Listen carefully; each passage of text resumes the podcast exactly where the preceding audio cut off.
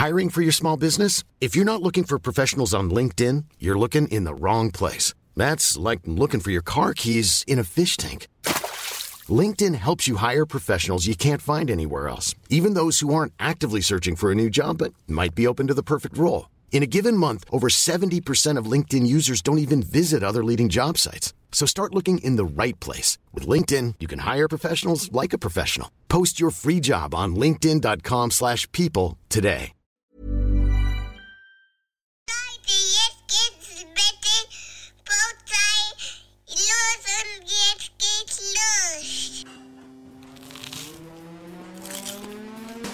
Das ist Reporter Schenken, das ist Teewurst, das ist Erdbeerkäse. Bio ist für mich Abfall. Kau, kau, kau und schluck. So schlecht schmeckt es doch gar Du nicht. denkst, es wäre aufschlicht. Gatsch, da kommt die Soße richtig raus. Kau, kau, kau und schluck. Kau und Schluck.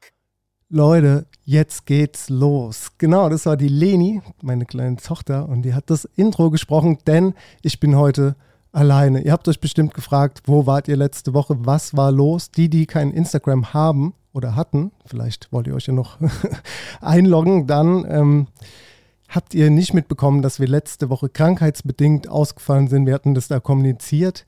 Ähm, leider ist es diese Woche immer noch so. Paul hat Corona. Es hat ihn erwischt ähm, und leider auch etwas äh, mehr. Das heißt, ihm ging es wirklich nicht gut. Ich hatte heute aber mit ihm telefoniert, ihm geht es wieder besser. Ähm, das ist natürlich sehr gut, dass es ihm besser geht. Äh, was genau jetzt ist und so, das kann er euch ja am besten das nächste Mal erklären.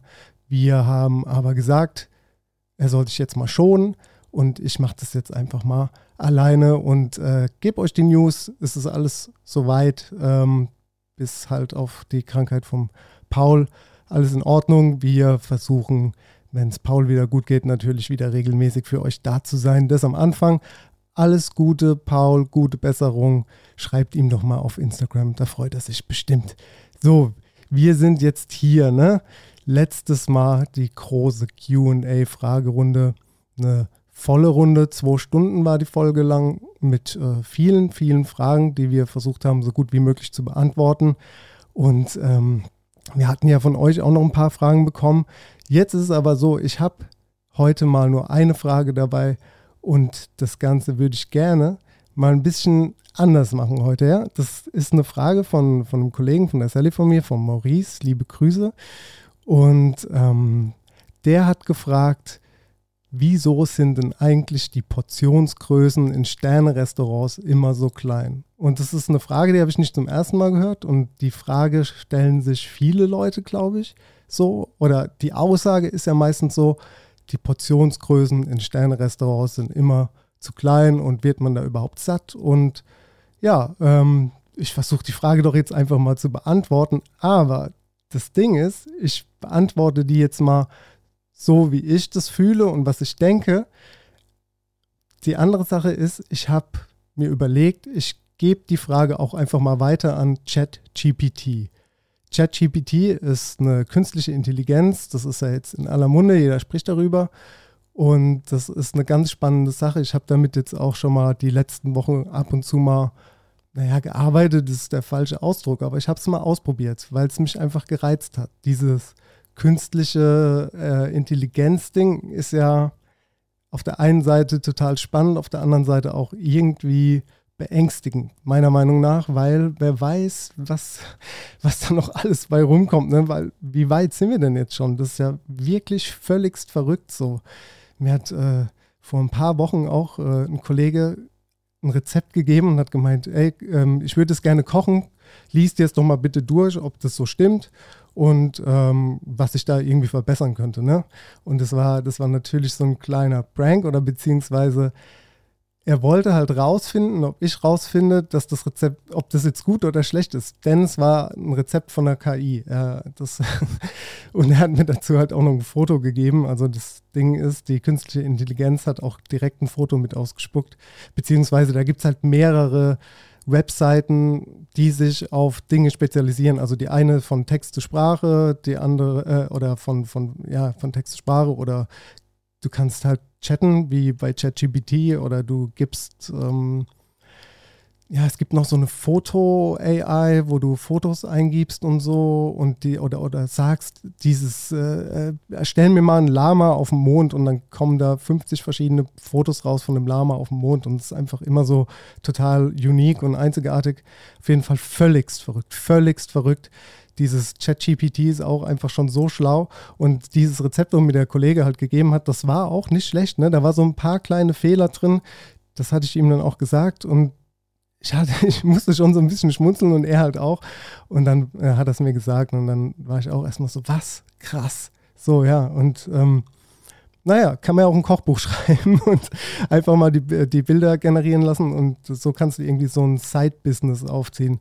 Das wird bestimmt bald kommen. Ich habe das auch schon mit Musik mitbekommen, dass du eigene Songs machen kannst. So, du gibst einfach ein, hier schreib mir mal den Text mit dem Thema in dem Stil von der oder äh, der Musikerin oder dem Musiker und wow, einfach nur wow, wow, wow, wow, wow. Und deswegen, um jetzt zu der Frage wieder zurückzukommen, habe ich mir überlegt, machen wir doch heute auch mal so ein kleines, äh, so einen kleinen Chat mit, mit einer künstlichen Intelligenz. Wir haben keinen Namen für sie, ihn oder es.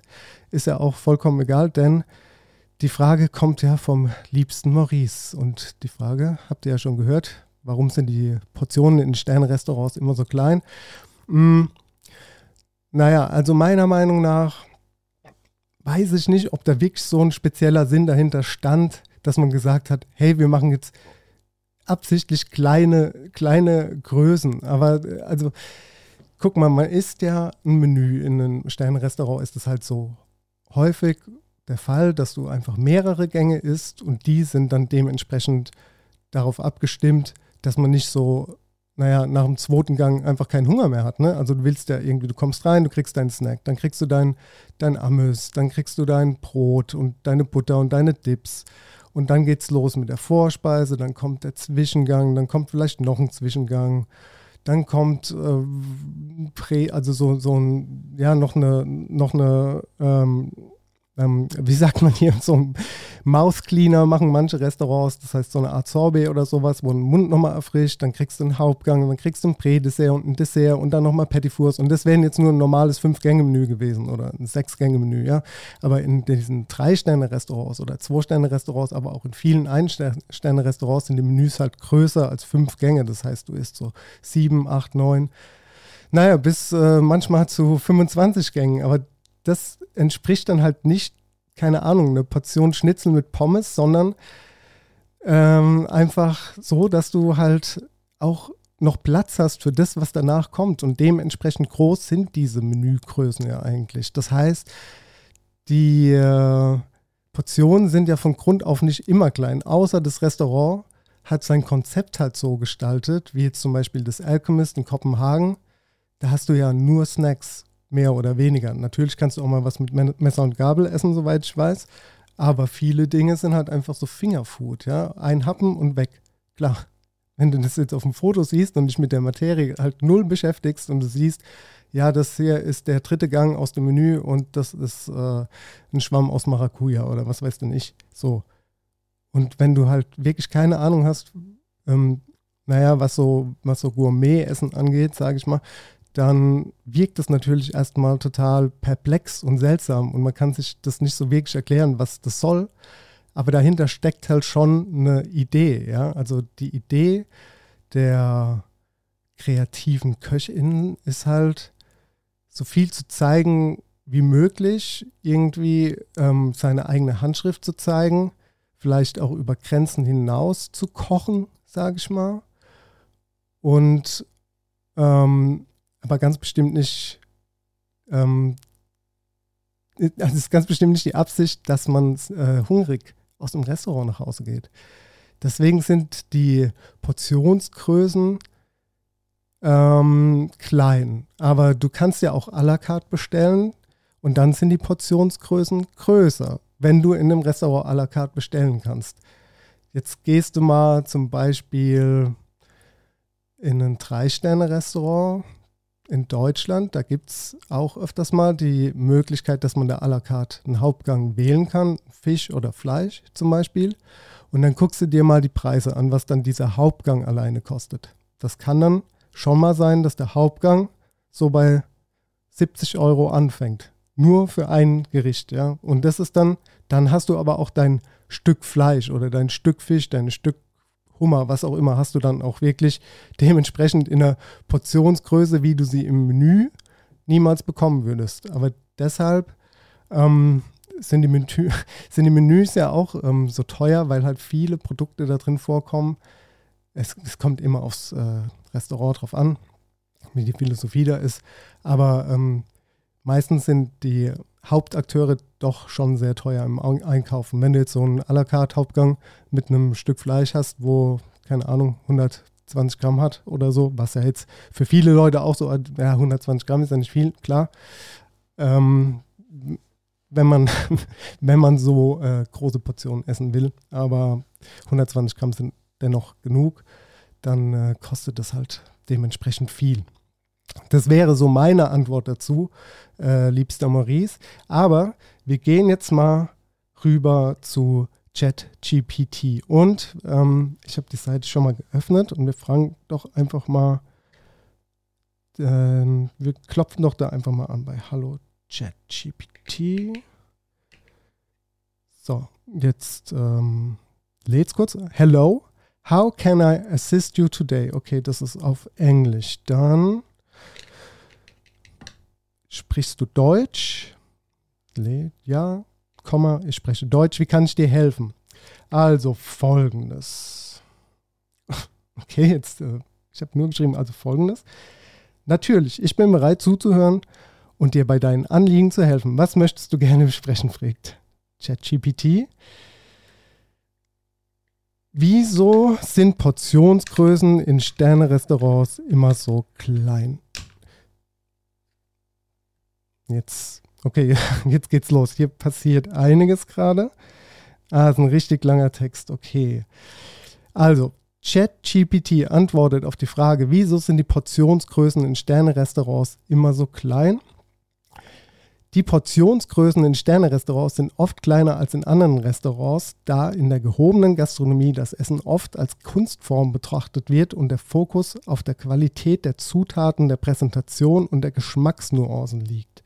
Sterneköche, Sterneköche verwenden oft teure, hochwertige Zutaten und verbringen viel Zeit damit, jedes Gericht zu perfektionieren. Sie präsentieren ihre Gerichte oft als eine Art Kunstwerk auf dem Teller und die kleinen Portionsgrößen tragen dazu bei, dass die Präsentation optimal zur Geltung kommt. Aha, hört, hört. Okay, das ist auf jeden Fall schon mal smart. Und es geht nochmal weiter. Ein weiterer Faktor, der die Portionsgrößen in Sternerestaurants beeinflussen kann, ist die Tatsache, dass das Menü normalerweise aus mehreren Gängen besteht, so dass jeder Gang seinen eigenen Geschmack und seine eigene Erfahrung bietet. Jeder Gang ist sorgfältig geplant und aufeinander abgestimmt, um eine vollständige Mahlzeit zu schaffen, die den Gaumen des Gastes auf eine kulinarische Reise mitnimmt. Letztendlich ist es auch wichtig zu beachten, dass das Essen in Sternerestaurants oft teurer als in anderen Restaurants, da sie hochwertigere Zutaten und eine aufwendige Zubereitung verwenden. Die kleinen Portionsgrößen tragen dazu bei, dass die Kosten für die Herstellung und die Präsentation der Gerichte angemessen sind und dass die Gäste eine einzigartige Erfahrung genießen können, die sie anderswo nicht bekommen würden. So, ha. und das meine ich mit, das ist doch verrückt, oder? Es ist im Endeffekt ist es ja ein schlaueres Google. Und wir leben ja schon eine Weile mit so, so KIs, ich sag mal Siri oder Alexa, das sind ja auch KIs, nur noch nicht so schlau. Oder vielleicht schon und wir wissen es einfach nicht. Aber hier dieses ChatGBT, das ist ja schon verrückt, oder? Hier einfach mal so einen ganzen Aufsatz geschrieben. Aber auch schon, äh, also hat recht, hat recht. ChatGPT hat mit dem, was es da als Antwort sich aus dem Netz irgendwo zusammengezogen hat, wie auch immer, hat äh, auf jeden Fall eine präzise Antwort geliefert, würde ich sagen. Ist, ähm, ist was dran und ist auch relativ ähnlich an manchen Punkten zu meiner Antwort, habe ich das Gefühl. Das ist ja verrückt. Okay, danke dir, sehr nett von dir. Kein Geschehen. Wenn du weitere Fragen hast oder Hilfe benötigst, stehe ich dir gerne zur Verfügung. Das ist aber lieb. Äh, ChatGPT. Alles klar. Dann sag mir doch mal, was die Foodtrends 2023 werden. Na, das, das, äh, okay, hier geht jetzt auch schon wieder direkt los. Ah, okay. Kommenden Jahren. Eins, zwei, drei, vier, fünf. Mhm, mhm. Ich meine, es wird ja jetzt auch schon darüber diskutiert, wie das jetzt in der Schule oder in der Uni oder generell im Job aussehen könnte in den nächsten Jahren. Und das ist ja das Beängstigende daran, dass, also ich weiß jetzt nicht, wie es in der Schule ist und wie es wäre, wenn ich Schüler wäre, beziehungsweise ich weiß ganz genau, wie es wäre. Ich würde hundertprozentig auf dieses Ding zurückgreifen, meine Hausaufgaben damit machen lassen und äh, mich durch die Schule mogeln. Also das ist krass, was da müssen, glaube ich, irgendwann mal so Grenzen gesetzt werden. Ich hatte das auch mit einem Kollegen heute darüber, weil du kannst ja, guck mal, es gibt ja auch schon dieses Deepfake mit, mit Gesichtserkennung, beziehungsweise du kannst irgendeinen Präsidenten sprechen lassen mit seiner Stimme und einen Text vorgeben, den er dann aufspricht. Du kannst dir bei Twitter einen blauen Haken kaufen und äh, dann wirst du irgendwie, dann giltst du als verifiziert und dann werden einfach so Fake News verbreitet über so, ein, so eine KI, wo kein Mensch mehr blickt, wann was irgendwie richtig oder falsch ist. Das ist doch, ist doch wahnsinnig. Krass, krass, krass, krass, krass, krass, krass. Ich bin echt erstaunt. Ich weiß nicht, wie es euch geht, ob ihr euch damit schon mal beschäftigt hat, habt. Ähm, das äh, KI-Ding wird die nächsten Jahre in jeder in jeder Branche wahrscheinlich so einen Fortschritt erzielen für, für, keine Ahnung, wie kann ich irgendetwas schneller erfahren und effektiver machen und auf der anderen Seite werden dadurch wahrscheinlich so viele Arbeitsplätze einfach nicht mehr relevant sein. Aber gehen wir doch nochmal zurück zur, zu unserem Chat, zu unserem KI-Modell, wie es sich nennt. Und ähm, sind wir gespannt, was, was die Antwort ist auf die Frage, was die Foodtrends 2023 werden. Ähm, Paul und ich werden der nächste Folge oder vielleicht auch in einer der kommenden Folgen mal drüber reden, über die Foodtrends 2023. Ähm, aber wenn wir jetzt von der KI schon die Antwort haben, dann können wir uns die Folge ja vielleicht sogar sparen. Wir werden sehen. Also, ChatGPT sagt, als KI-Modell kann ich keine Vorhersagen für Zukunft. Mhm. So, ich fange nochmal von vorne an. Als KI-Modell kann ich keine Vorhersagen für zukünftige Trends garantieren.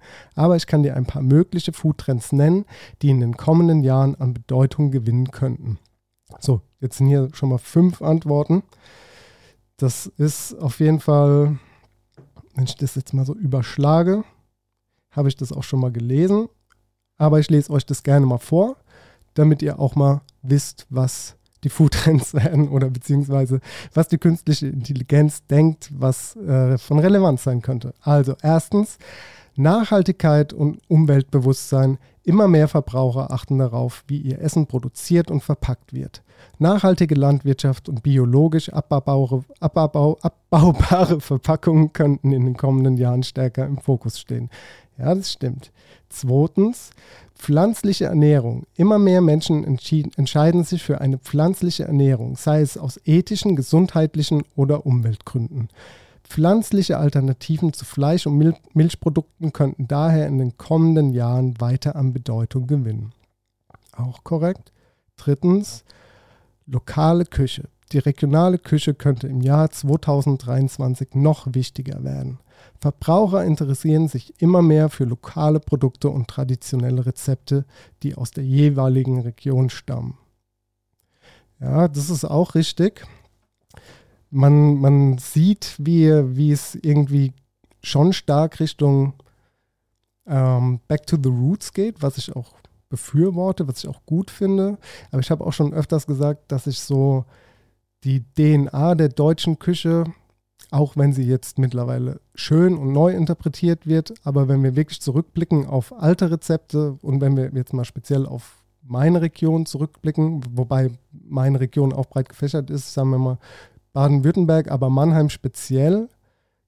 Ich habe ähm, hab ja schon mal für Mannheim, für Tourismus, äh, für Tourismus Mannheim und so mit Tristan Brandt und äh, Norbert Dobler ähm, ein, ein Menü gekocht, wo es darum ging, dass wir irgendwie so die DNA der Mannheimer Küche da in diesem Menü widerspiegeln und keiner von uns hat irgendwie eine wirkliche DNA gefunden, die hier so rezeptiert ist, wo man so, wo man so weiß, okay, das ist hier gekocht worden und das kommt von hier. Also es ist wirklich so die Pfalz hier um die Ecke, da ist alles cool, aber ähm, naja, Mannheim ist schwierig. So, die Nummer vier, personalisierte Ernährung. Durch Fortschritte in der Genomik und personalisierten Medizin könnte auch die personalisierte Ernährung in den kommenden Jahren an Bedeutung gewinnen. Verbraucher könnten speziell auf ihre individuellen genetischen Bedürfnisse und Präferenzen abgestimmte Mahlzeiten bevorzugen. Aha, so, so. Ja, ja, ja, okay. Weiß ich nicht. Das, ähm, Klar, warum nicht? Gehen wir mal weiter zu fünf. Multikulturelle Küche. Die Fusion von verschiedenen Küchen und Kulturen könnte weiter an Bedeutung gewinnen. Eine wachsende Zahl von Verbrauchern entdeckt gerne neue Aromen und Essgewohnheiten aus verschiedenen Teilen der Welt. Es ist jedoch wichtig zu beachten, dass Trends immer wieder kommen und gehen. Einige Trends können sich als langlebig erweisen, während andere schnell wieder verschwinden können. So ist es, ne? Nicht nur mit äh, Foodtrends, sondern mit auch mit Mode, mit Musik, äh, aber alles kommt zurück. Alles kommt zurück, wie ich es eben schon mal gesagt habe. Ne? Es ist schwierig, neue Dinge, ähm, also komplett irgendwas neu zu erfinden, weil die meisten Lebensmittel, die wir halt haben, die gibt es halt und alles andere naja, ist halt so Evolutionsding, das werden wir nicht mehr erleben. Wenn wir es nicht selbst kreuzen, dann macht es die Natur, aber das dauert dann halt ein paar hundert Jahre, bis irgendwie so viel neue, neue Gemüse- und Obstsorten sich von alleine, sage ich mal, weiterentwickeln würden.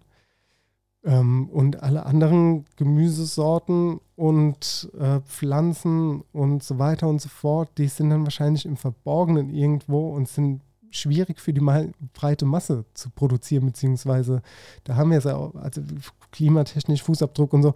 Das, also das überschneidet sich alles. Ist schwierig. Ich glaube, ich, ihr wisst, was ich meine damit.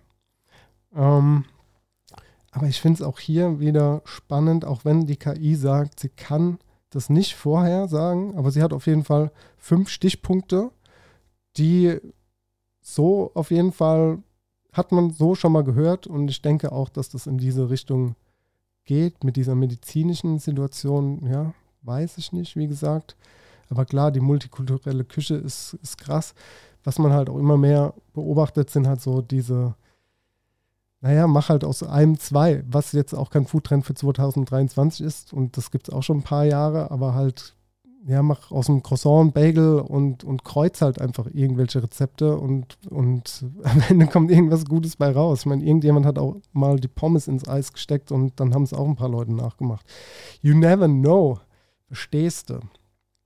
Ich würde noch eine letzte Frage an die KI stellen und das würde mich nämlich auch interessieren, wenn wir jetzt von den Trends für die Zukunft sprechen, dann gehen wir doch einfach mal kurz in die Vergangenheit und zwar was aß man 1923? Ne, was hat man denn vor 100 Jahren gegessen? Das wäre doch auch mal interessant. Weil so weit gehen die Rezepte ja meistens nicht zurück. Es gibt so ein paar Leute, die beschäftigen sich so damit.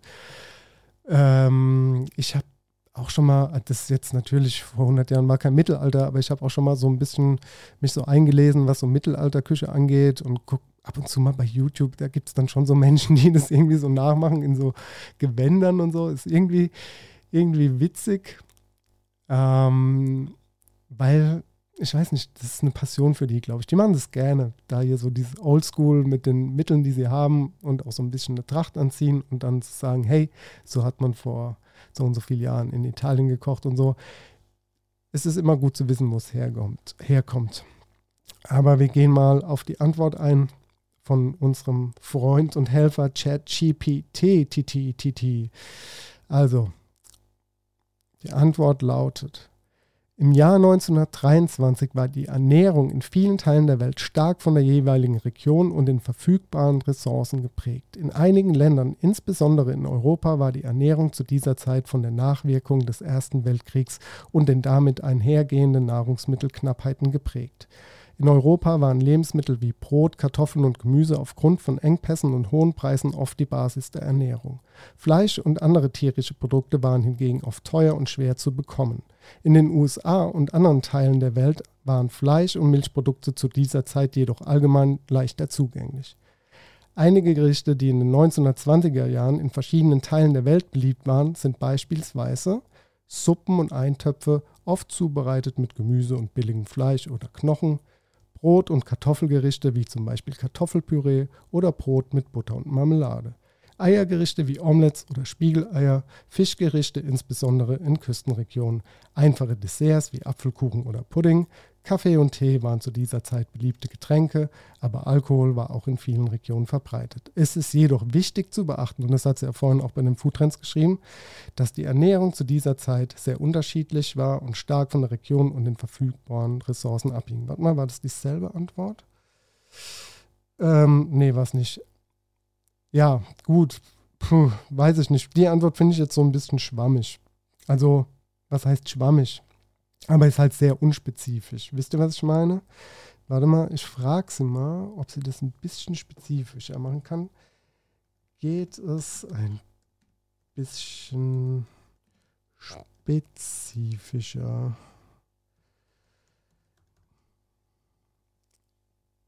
Jetzt, ähm, ja, natürlich. Ich kann dir einige typische Gerichte und Zutaten aus verschiedenen Ländern im Jahr 1923 nennen. Aha, alles klar. In Deutschland waren Brot und Kartoffeln wichtige Grundnahrungsmittel und Gemüse wie Kohl, Rüben und Möhren wurden oft gegessen. Fleisch war aufgrund von Nahrungsmittelknappheit oft knapp und teuer. Okay, das haben wir jetzt eben schon mal gehört. Einige typische Gerichte waren beispielsweise Kartoffelsuppe, Eintopf mit Rüben und Kohl, Hering in Sahnesoße oder Würstchen mit Sauerkraut. In Frankreich war die Küche in den 1920er Jahren bereits geprägt von der Nouvelle Cuisine, die sich durch leichte, raffinierte Gerichte und feine Soßen auszeichnete. Typische Gerichte waren beispielsweise Coq au vin, Ratatouille oder Quiche Lorraine. In den USA waren Fleisch- und Milchprodukte oft leichter zugänglich als in Europa, ja. Eine, einige typische Gerichte waren beispielsweise Steak, gebratene Hähnchen oder gebackene Schinken. Okay, und das ist jetzt so eine Antwort. Steak, gebackene Schinken. Ich will, ich will wissen hier, so eine Soße, wie wird es gemacht von Anfang an? Hier so das komplette Rezept würde mich interessieren. Aber die, also hier kommt jetzt noch so viel, jetzt kommen die ganzen Länder. Es ist Wahnsinn.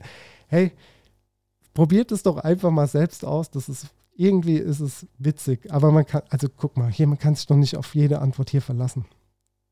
Also, die KI lernt ja noch, deswegen ähm, deswegen ist auch irgendwie gut so, dass ihr noch lernt. Ähm, ich bin gespannt, wie das weitergeht.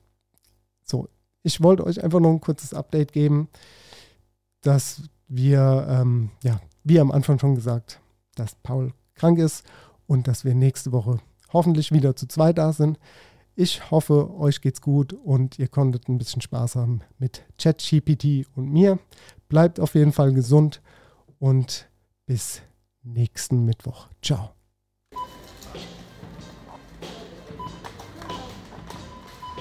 Der Tisch ist gedeckt. Oh, was gibt's denn Leckeres? Bierchen gibt's. Frühstück. Zwei, drei Brötchen, ein bisschen Schinken. Ohne Mampf kein Kampf. Karottenschaum, mit Apfelperlen. Prost, Brot, Sahne, wäre ein Glas Champagner dabei. Ich hab Flavor, also kau und schluck. Hey, it's Danny Pellegrino from Everything Iconic. Ready to upgrade your style game without blowing your budget? Check out Quince. They've got all the good stuff shirts and polos, activewear, and fine leather goods, all at 50 to 80% less than other high end brands. And the best part? They're all about safe, ethical, and responsible manufacturing. Get that luxury vibe without the luxury price tag. Hit up quince.com slash upgrade for free shipping and 365 day returns on your next order. That's quince.com slash upgrade.